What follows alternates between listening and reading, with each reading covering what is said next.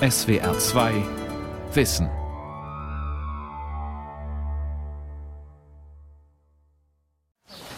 So, was macht das Wässern? Äh, ja, ich hab's na, ich hab Also ich habe hier jetzt die ganze da hinten alles gegossen. Und Super. hier, und, und hier haben die Bienenhäuser abgespritzt. Das ist das Übliche. Die Bienenhäuser abgespritzt? Seid ihr blöde? Edi Zielke blickt entsetzt. Erst in Richtung der wasserspritzenden Schüler, dann auf die selbstgebaute Nisthilfe für die Wildbienen. Jungs, ihr wisst, dass da die Bienenhaus, Bienen sind ähm, Insekten ja, die und Insekten nass werden. Die hassen es, wenn es nass wird. Also bitte versuchen vorbei zu spritzen. Grünes Klassenzimmer. Die Rückkehr der Schulgärten. Eine Sendung von Anja Schrum. Äh, normal gießen. Also ja, ihr wisst, die brauchen ganz viel Wasser. Es ist brüllend heiß und furchtbar trocken. Und nachher kommt die Sonne, dann steht alles in der Sonne. Und jetzt im Schatten gießen ist halt optimal. Also, ran. Gartenhelferin Zielke blinzelt in den strahlend blauen Himmel, blickt dann auf die staubigen Beetreihen zu ihren Füßen. Es ist Ende Mai und schon hochsommerlich heiß. Noch liegt der Schulgarten der Brönnbü-Oberschule in Berlin-Langwitz im Schatten einiger Bäume. Und nicht nur hin und her schaukeln, sondern mal länger draufhalten. Und zwar möglichst da, wo die Wurzeln sind. Super. Während die beiden Jungs die Beete mit rotem Mangold, blauem und weißem Kohlrabi sowie grünem Palmkohl wässern, pflanzen ihre Mitschüler Lauch in die Hochbeete. Andere ernten Unmengen Gartenkresse. Also macht ihr jetzt die Radieschen? Neben dem Radieschenbeet hocken Dante und Benno. Die beiden 14-Jährigen ziehen vorsichtig die kleinen roten Kugeln aus der Erde. Also wir ernten jetzt im Moment diese Radieschen hier. damit wir Platz auf den Feldern haben, damit wir das was Neues einpflanzen können. Ja. Die werden in unserer Lehrküche verarbeitet, zum Beispiel zu Salat oder zu anderen leckeren Gerichten. Die Achtklässler sind freiwillig im Schulgarten, im Rahmen einer Arbeitsgemeinschaft, zu der sich ausschließlich Jungen angemeldet haben. Seit der siebten Klasse arbeiten wir schon hier. Also eigentlich jetzt schon seit zwei Jahren. Und das, ähm, das Gewächshaus haben wir mitgebaut und wir haben ja auch alles mit dekoriert. Wir mussten, mussten diese Löcher dahin für die Kiwi-Beete mussten wir ähm, selbstständig ausheben. Und das war auch ab und zu ein bisschen Arbeit. Also macht aber auch ganz viel Spaß. Das Dach des Schuppens reparieren, die Beerensträucher setzen. Die Schüler haben überall mit angepackt. Nach und nach ist hier im hinteren Teil des Schulgeländes auf einem ehemaligen Lehrerparkplatz ein großer Garten entstanden. Aber das war früher alles voller Unkraut. Das Beet, das war, also hier war ja früher so ein Berg, ein kleiner Hügel und den mussten wir alles abtragen. Der liegt irgendwo da hinten. Ähm, und so in, so in Etappen haben wir alles umgegraben. Und da Wir mussten, mussten hier mulchen. ja, wir mussten immer Laub unter, unter die Erde rühren, also schaufeln. Dante hat Spaß an der ungewohnten und manchmal auch anstrengenden Gartenarbeit. Ich habe keinen Garten, auch keinen Balkon. Aber ich pflanze auch Sachen zu Hause an. Ich habe jetzt angefangen, haben Melonen zu pflanzen und die sind auch schon ein bisschen gewachsen. Edith Zielke kommt vorbei. Sie hält den Jungen ein großes Radieschen unter die Nase. Nicht so glatt und rund wie aus dem Supermarkt, dafür viel schärfer. Einmal reinbeißen. Komm her. Hier. Einmal. Super. Und du auch. Komm. Trau dich. Ist Los. nicht so schlimm. Du stirbst nicht. Es ist sehr gesund. Oh, er hat geknabbert. Einmal geknabbert. Sehr schade. Lecker. Alles gut bei euch? Wollt ihr was? Habt ihr genug zum, zum Trinken? Sira Erdem guckt nach ihren Schülern und blickt ein wenig besorgt. Es ist weit über 30 Grad. Die Jungs haben eigentlich hitzefrei. Doch sie sind freiwillig geblieben. Die junge Lehrerin hatte die Idee mit dem Schulgarten. Auf dem ehemaligen Parkplatz wachsen jetzt Kletterrosen, Lavendel, Sonnenblumen und Wein. Ihre Schüler haben viel geschafft. Die wussten früher nicht, was ausgraben bedeutet oder umgraben, was heißt aussäen, was bedeutet ernten. Also das ist für viele Schüler auch neu. Und da man ja in der Großstadt wohnt, wissen die gar nicht, wie bestimmte Gemüsesorten aussehen oder, oder Früchte. Und das ist echt sehr faszinierend für viele Kinder. Doch Schulgartenarbeit vermittelt noch viel mehr, findet die Lehrerin. Die Schüler können durch die Gartenarbeit lernen, was, was bedeutet eigentlich Teamfähigkeit. Sie arbeiten im Team, sie ergänzen sich, da können sie auch ihre Stärken und Schwächen erkunden. Also, und das fördert auch die äh, Persönlichkeit. Sie werden selbstbewusster. Auch später für die Berufswelt äh, sammeln sie natürlich auch Arbeitserfahrung. Ne? Kräuter, Gemüse, Obst. Alles, was die Schüler hier ernten, wird später in der Schulküche zubereitet. Das Besondere ist, wir kochen mit verschiedenen Schülern zusammen, auch mit den Geflüchteten bzw. mit den Sprachlernerklassen. Und dieses Projekt heißt Über den Tellerrand schauen. Und da wird über verschiedene Kulturen, über verschiedene vielleicht Probleme, die im Schulalltag existieren, gesprochen. Und dieser kommunikative Austausch, das bringt den Schülern wirklich viel. Der Schulgarten dient an der Berliner Brönnbü-Oberschule aber auch als eine Art grünes Klassenzimmer. Das heißt, hier wird nicht nur geackert, hier findet auch ganz normaler Unterricht statt. Also was mich immer wieder überrascht, ist diese Lernmotivation, die sie im Schulgarten zeigen. Wenn ich dann mit theoretischen Sachen im, im Klassenraum komme und sage, so, man lernt verschiedene Holzarten kennen. Und wenn man das dann im Schulgarten macht, ja, geben die 300 Prozent und im Klassenraum nur 80 Prozent. In Rostock, unweit des Hafens, eilt Professorin Caroline Retzler-Fürst in Richtung ihres Büros. Die Fachdidaktik Biologie der Universität Rostock hat ihren Sitz in einem zweistöckigen Gebäude aus dem 19. Jahrhundert. Neben der hölzernen Eingangstür sprießt üppiges Grün aus einem Sack. Das sind Kartoffeln, drei verschiedene Sorten. Auch einfach, um zu zeigen, also es müssen nicht immer Geranien sein, die, die vor dem Haus wachsen. Die blühen ja auch wunderschön, die blühen auch in verschiedenen Farben. Und auch das kann man in jeder Schule, in jeder Ecke machen. Die Fachdidaktik Biologie betreibt einen 800 Quadratmeter großen Schulgarten für die Ausbildung der Lehramtsstudierenden. Schulgartenarbeit kann aber auch ganz anders aussehen, erklärt Retzler Fürst in ihrem Büro. Wenn man Schulgarten hört, denkt man an große Flächen, an Anbauflächen mit geraden äh, Reihen von Kulturpflanzen die exakt gepflegt sind und dann verarbeitet werden. Das ist eine Möglichkeit, aber es gibt eben ganz, ganz viele andere. Ganz niederschwellige, von dem Kartoffelsack, der einfach nur irgendwo im Eingangsbereich des Schulhofes steht oder überhaupt irgendwo auf dem Schulgelände, bis zu den wirklich preiswert zu beschaffenden Hochbeeten, wobei Hochbeete eben auch nicht einen Meter hoch sein müssen, sondern es reicht, wenn die 30 Zentimeter hoch eine kleine Abgrenzung ist, die überall auf jeder Fläche aufgestellt werden können im Schulbereich, bis hin zu großen Flächen, die genutzt werden. Ja, und wenn wir unsere Schulgelände uns heute noch angucken, dann gibt es da viel Potenzial. Wenn sich eine Schule entscheidet, einen Garten anzulegen, dann sollte man die Schüler und Schülerinnen daran unbedingt aktiv beteiligen, betont Retzler Fürst. Bitte nicht vorgefertigt etwas machen, sondern die Fläche richtig körperlich umgraben, mit der Schubkarre fahren. Das kann ruhig schwer sein, wenn irgendwelche Steine zu bewegen sind. Das muss anstrengend sein oder auch keine Wasserschläuche, sondern mit der Gießkanne das Wasser tragen.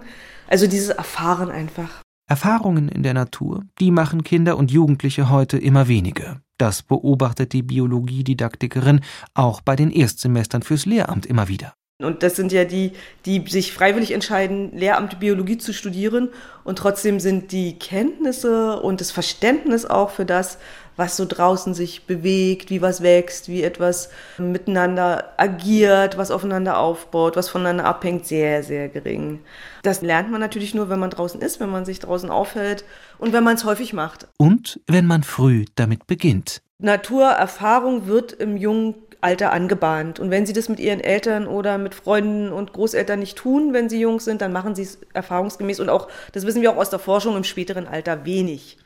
Das heißt, sie brauchen Anreize, es zu tun. Und dafür ist eben Schule da. Schule ist dafür da, solche Erfahrungsräume aufzumachen. Und zwar nicht nur an Schulen in Großstädten. Auch auf dem Land gibt es kaum noch bunte Gärten, in denen Kinder erleben und beobachten können. Stattdessen dominieren auch hier die Zierrasen und die Koniferenreihe. Retzler Fürst hat viele hundert Schülerinnen und Schüler bei der Gartenarbeit erlebt. Beim ersten Mal ist es I und irgendwann kriegen die Regenwürmer Namen. Oder auch die Spinnen. Und Tiere im Garten gehören dazu. Und da ist es ein ganz, ganz großes Potenzial, dass man das lernt, den Umgang damit. Meine Lieblingsorganismen im Garten, mit denen Schülerinnen und Schüler gut arbeiten können, sind die Asseln. Da kann man Ecken anlegen, braucht man nur mal ein Brett irgendwo hinlegen, wo die sich wunderbar drunter ansiedeln. Und da kann man so tolle ökologische Beobachtungen machen und auch natürlich äh, morphologische Beobachtungen, Artenkenntnis. Da übt man das genaue Beobachten. Es gibt so viele schöne Asselarten, die man auseinanderhalten kann und die finden wir überall, die sind wichtig fürs Ökosystem. Also es ist so ein idealer Organismus, um wirklich im Garten zu lernen. Schulgartenarbeit gelingt dann, wenn er in den Unterricht integriert ist, sagt die Biologiedidaktikerin. Das zeigen auch Studien zum Thema. Ich gehe raus und beobachte, wie Pflanzen wachsen. Ich beobachte, unter welchen Bedingungen sie wachsen, welche Stoffkreisläufe sich daran entwickeln. Ich kann wirbellose Tiere im Garten beobachten. Ich kann ganz ökologische ähm, Aspekte dort bearbeiten. Und das ist dann eben, was so das Potenzial von Gartenarbeit ist. Denkt ruhig an verschiedene Farben, verschiedene Formen, verschiedene Blätter. Ja, bei einer Sonnenblume so ein einzelnes Blatt abpflücken. Ein einzelnes, ja, nur nicht eine ganze Blüte. Sehr schön, schöne Ringelblume. Die Zweitklässler rennen suchend durch den Pflanzgarten der Frankischen Stiftungen in Halle in Sachsen-Anhalt. Die Kinder pflücken Studentenblumen oder zupfen Kosmeenblüten. Cornelia Jäger ermuntert und unterstützt sie. Es gibt auch hier noch schöne Blätter, zum Beispiel, wisst ihr, was das für eine Pflanze Ah, das ist? ist, das ist eine, da kann man... Na, ihr dürft mal einfach laut sagen. Möhren, genau. Möhrenkraut kann man auch nehmen, sieht auch schön aus. 17 unterschiedliche Kindergruppen betreut die Diplombiologin jede Woche im Pflanzgarten. Es gibt ein großes Gewächshaus mit Tischen und Stühlen, Mikroskopen und Kochplatten.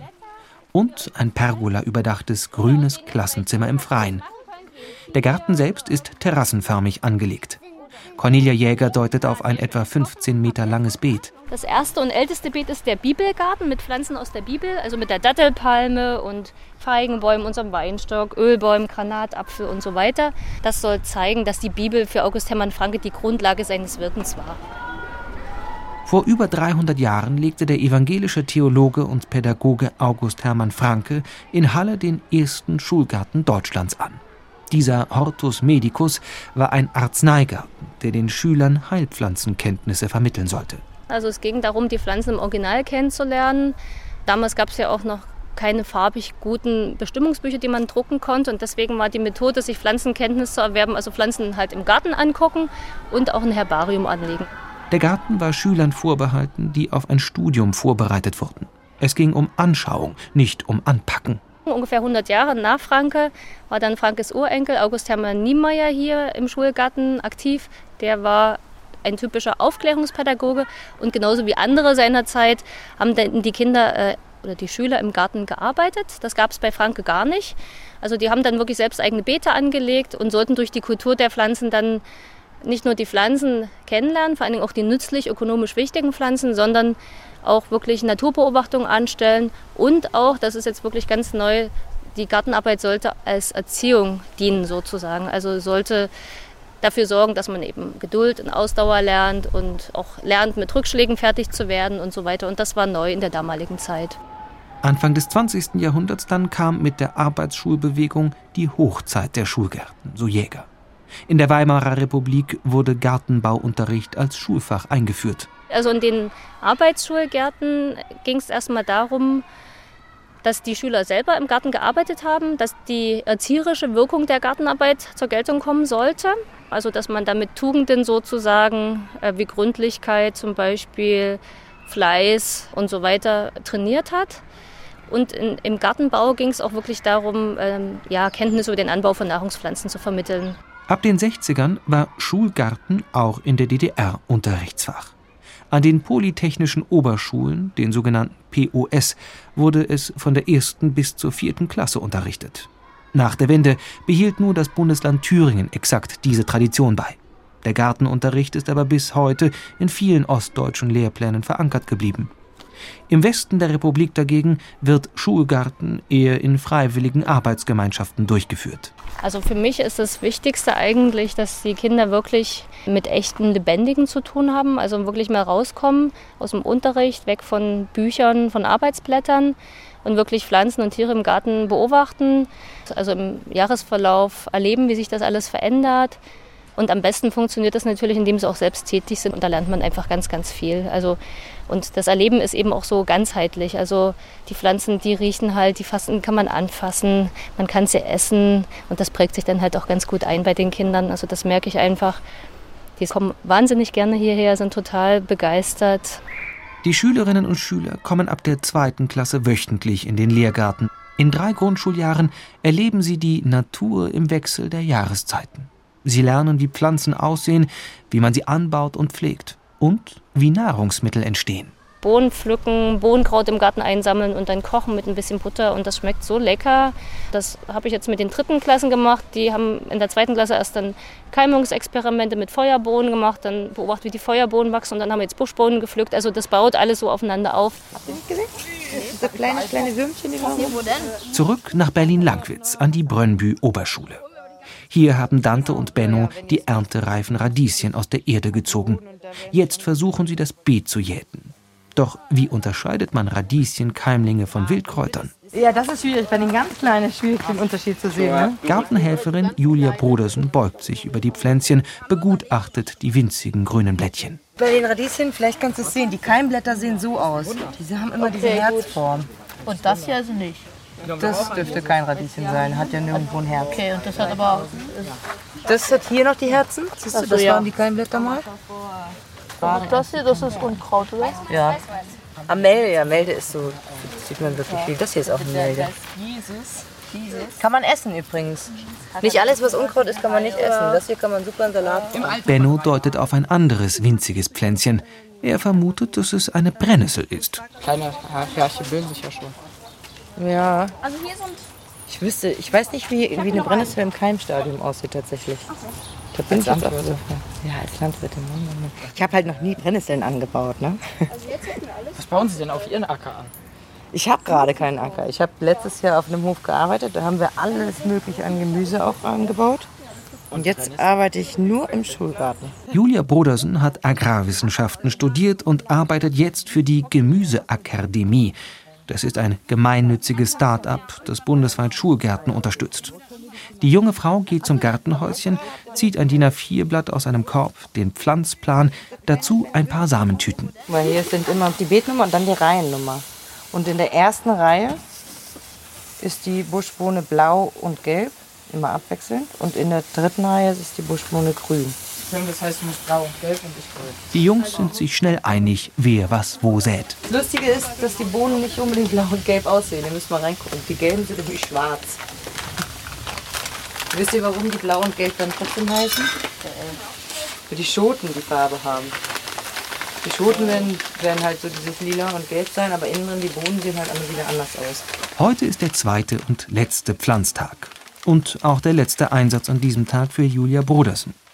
Morgens war sie schon an einer Grundschule, hat mit Erst- und Zweitklässlern gesät.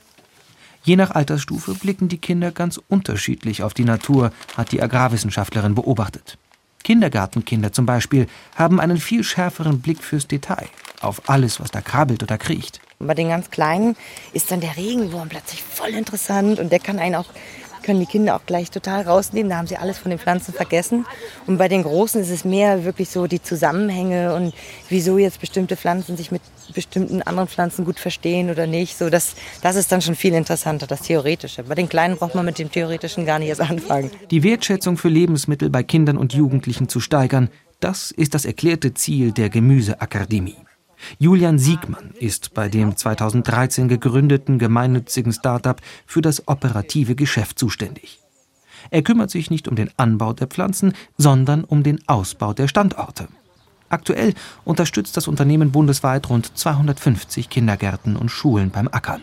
Die Lehrer kriegen das in ihrer Ausbildung auch gar nicht vermittelt mehr zwangsläufig. Und Schulen haben oft noch Räume, die man nutzen kann für den Schulgarten. Und an dieser Stelle setzen wir mit unserem Programm an. Jeder Pädagoge, der Interesse hat an diesem Thema, dem möchten wir an der Stelle, wo er damit steht, abholen und ihm sagen, von hier an können wir dich begleiten, von A bis Z. Mitarbeiter der Gemüseakademie begutachten die künftige Gartenfläche, nehmen Bodenproben, vereinbaren Pflanztermine, besorgen Sämlinge und Saatgut. In einem Online-Bereich veröffentlicht das Startup regelmäßig sogenannte Ackerclips, kleine Filmchen, die das richtige Umgraben zeigen oder das Ausgeizen von Tomaten. Es gibt auch die Acker-Infos, das ist ein wöchentliches Mailing, wo wir auch noch mal kurz und knapp sagen, was sind jetzt die Themen, die diese Woche auf dem Acker anstehen. Wir geben Tipp oder Anregungen, wie man die Ackerstunde didaktisch gestalten kann, um den Pädagogen auch da ein Stück weit zu entlasten. Wir bieten Bildungsmaterialien für die Pädagogen, aber auch für die Kinder an. Differenziert nach Schul- und Kitakindern ähm, haben wir da unterschiedliche Materialien, die dann zum Einsatz kommen können. Und ja, äh, stehen jederzeit beratend zur Seite und unterstützen bei der Organisation. Eine Art Rundum-Sorglos-Paket für Pädagogen, die mit ihren Kindern ackern möchten, gewissermaßen. Finanziert wird die Betreuung durch einen Eigenanteil, den die Schulen und Kitas selbst aufbringen müssen, sowie durch Spenden, Stiftungsgelder und öffentliche Mittel. Das Ziel ist ganz klar möglichst viele Gartenlernorte entstehen zu lassen. So wie es eine Turnhalle gibt, so wie es einen Computerraum gibt, sollte es auch einen Schulgarten geben, der im Prinzip von allen Fächern genutzt werden kann. Gerade in den MINT-Fächern beispielsweise. Man kann auch mathematische äh, Themen angehen im Schulgarten und diesen Ort als Lernort verstehen und nutzen an der Schule und nicht nur für die eine Gruppe, die da jetzt gerade am Ackern ist. Doch nicht nur Gärten ermöglichen Kindern das Lernen in der freien Natur. An immer mehr Schulen werden Imkereien gegründet. So, jetzt macht man meinen Tisch so ein bisschen frei, geht mal wieder einmal ein bisschen zurück. Undine Westphal bittet die Kinder, ein wenig Platz zu machen. Im Halbkreis drängen sie sich um die drei Bienenkisten, die sogenannten Beuten. Alle tragen weiße Overalls, einen Imkerhut mit Schutznetz und Handschuhe. Imkerin Westphal zündet ein wenig Pappe an, bläst die Flamme aus, Rauch entsteht. Dann öffnet sie eine der drei Beuten. Das hier ist die Honigkiste. Die Honigkiste sitzt immer ganz oben drauf. Und jetzt schauen wir mal, was da so alles los ist. Guck, da sind ein paar Bienen drauf. Die Imkerin zieht eines der Wabenrähmchen heraus. Wer traut sich denn, das mal zu halten? Ja? Einmal rechts, einmal links, dann kannst du gucken. Und dann siehst du, da ist nämlich schon Honig drin, weil da sind schon Wachsdeckelchen drauf. Kann man mal riechen. Ein Mädchen greift vorsichtig nach dem schmalen Holzrahmen mit der Wachsplatte, auf der die Bienen herumsuchen. Immer schön aufpassen, rechts und links festhalten. Ganz vorsichtig, jawohl, macht ihr toll. Und was siehst du? Was kannst du beobachten? Die Zunge. Ganz viel Honig. Der Schnorchel. Äh, ja, die Schnorchel meinte ich. Ist es schwer? Nee. Ein Junge meldet sich, deutet auf das Rähmchen. Westteil sind das die Dinger, die wir das letzte Mal mit diesen Wachs Genau, mit haben. den Wachsplatten. Du hast letztes Mal hast du eine Wachsplatte in das Rähmchen gelegt, richtig? Und dann hatten wir einen Transformator. Da war Strom und dann sind die Drähte heiß geworden und dann ist die Platte eingeschmolzen. Das habt ihr gemacht, genau. Die Imkerin hängt das Rähmchen zurück. Dann bückt sie sich hinab zum Brutraum des Bienenstocks, zieht ein weiteres Rähmchen hervor. Das, was ihr hier auf der Wabe seht, das ist hier alles Honig. Da seht ihr die Wachsdeckelchen. Und hier schlüpfen bald die Bienenbabys. Das ist nämlich die Brut. Da entstehen die neuen Bienen. Neugierig blicken die Kinder auf das Bienengewusel. Guck mal hier.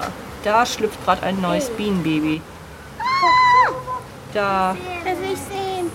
Oh ja, da. Die hat schon ein bisschen den Deckel aufgeknappert und streckt schon mal so einen, einen kleinen Fühler raus. Dauert noch ein bisschen. Ja. Pro Rahmenseite gibt es rund 2000 Brutzellen, aus denen Bienen schlüpfen, erklärt Imkerin Westphal den Kindern. Wie viel Nektar isst eigentlich eine Biene pro Tag? Oh, ein noch winzigerer Tropfen als auf einer Stecknadel Platz hat. Wie viel wiegt eine Biene? Wie viel eine Biene wiegt? Wiegt eine Biene 0,2? Weniger als ein Gramm. Fast, ja, 0,2 Gramm. Die Kinder blicken gebannt auf das Gewusel. 20 Minuten vergehen wie im Flug. Bevor es zurückgeht ins Klassenzimmer, stellen sie sich in einer langen Reihe auf. Undine Westphal greift zum Handfeger. Ich werde euch jetzt erstmal bienenfrei machen, ja, weil ich möchte eigentlich nicht so gerne, dass die Bienen mit ins Klassenzimmer kommen. Dann finden die nicht mehr nach Hause, ja. Ich fege euch einmal ab, damit alle Bienen dann hier bleiben. Siehst du? Zack, und hier oben hast du auch noch eine. Die Kinder imkern freiwillig. Im Rahmen einer Arbeitsgemeinschaft. Hier in der Schulimkerei der Grundschule Bergstedt bei Hamburg. Die Nachfrage ist riesig. Die Gruppe musste geteilt werden. Bienen, Honig, Kinder. Das passt prima zusammen, findet Undine Westphal. Auffällig ist, die Kinder drängeln nicht, sind am Bienenstock ruhig und konzentriert. Also wir haben einen langen Schulvormittag hinter uns und die sind natürlich einfach, die sind fertig. Und dann wird es auch ein bisschen lauter. Und die kennen das mit den Bienen. Man muss leise sein, damit man die Biene hört. Wir beobachten das Summen. Wenn sie ganz hoch genervt summt, dann wissen wir, oh, oh, das ist jetzt gar nicht gut. Und wenn sie einfach so ganz ruhig, dann kann man eine Menge damit machen. Aber wer allergisch auf Bienenstiche reagiert, darf nicht an der AG teilnehmen. Westphal arbeitet als Honorarkraft an der Schule. Nicht nur an den drei Bienenstöcken hinter dem Schulgebäude, sondern auch im Unterricht. Ich bin regelmäßig in der Sachkunde und bei uns ist das im Prinzip so gehandhabt. Ich bereite verschiedene Themen vor, zum Beispiel Bestäubung oder der Honig oder das Arbeitsleben, die Sinne der Bienen. Da gibt es also etliche Themen, die sind vorbereitet, auf eine Doppelstunde zurechtgeschnitten. Und das wissen die Lehrer, die kriegen das in ihre Fächer gelegt und die können mich dann buchen. Für eine Doppelstunde rund um die Biene. Im Klassenraum oder eben am Bienenstock. Undine Westphal arbeitet mit ihren Bienen aber nicht nur an der Grund-, sondern auch an der Stadtteilschule in den Klassenstufen 7 und 8. Da geht es dann zum einen um die Biologie von Honig- und Wildbienen, aber auch um ganz Praktisches. Wir produzieren Nahrungsmittel, da muss man natürlich auch einiges wissen, mit geeichten Wagen, was drin sein darf, wie ich das verarbeite. Dann kommt äh, ganz groß Materialkunde. Das ziehen wir den ganzen Winter durch. Wir müssen Beuten reparieren, säubern und so weiter und so fort. Dann haben wir das große Paket mit den Krankheiten. Amerikanische Faulbrut, Varroa-Milbe, riesiges Thema. Wir müssen die Bienenvölker auch behandeln. Das machen nur die Großen, weil die schon Chemie hatten. Die wissen, wie man mit Säuren umgeht. Dann haben wir natürlich Honig, Honigverordnung und so weiter und so fort. Die müssen den auch etikettieren, abfüllen, auch verkaufen am Tag der offenen Tür. Da stehen meine Schüler und machen das die sind komplett dafür verantwortlich.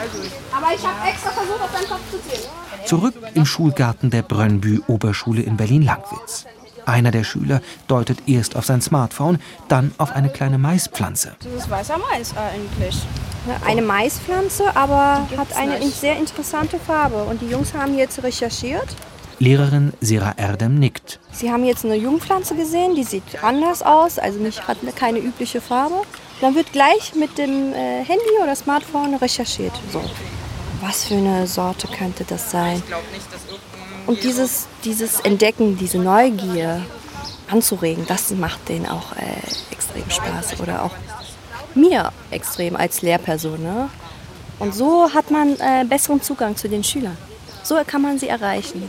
Die Lehrerin blickt kurz auf die Uhr.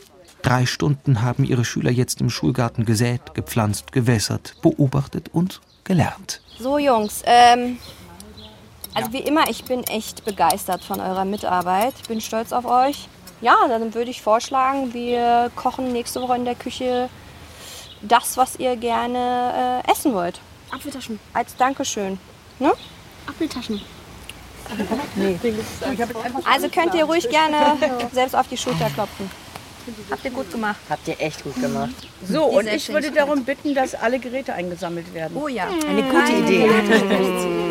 alle Gießkannen bitte ins Glashaus, die anderen Geräte wisst ihr in den Schuppen. Bitte schön. Dankeschön.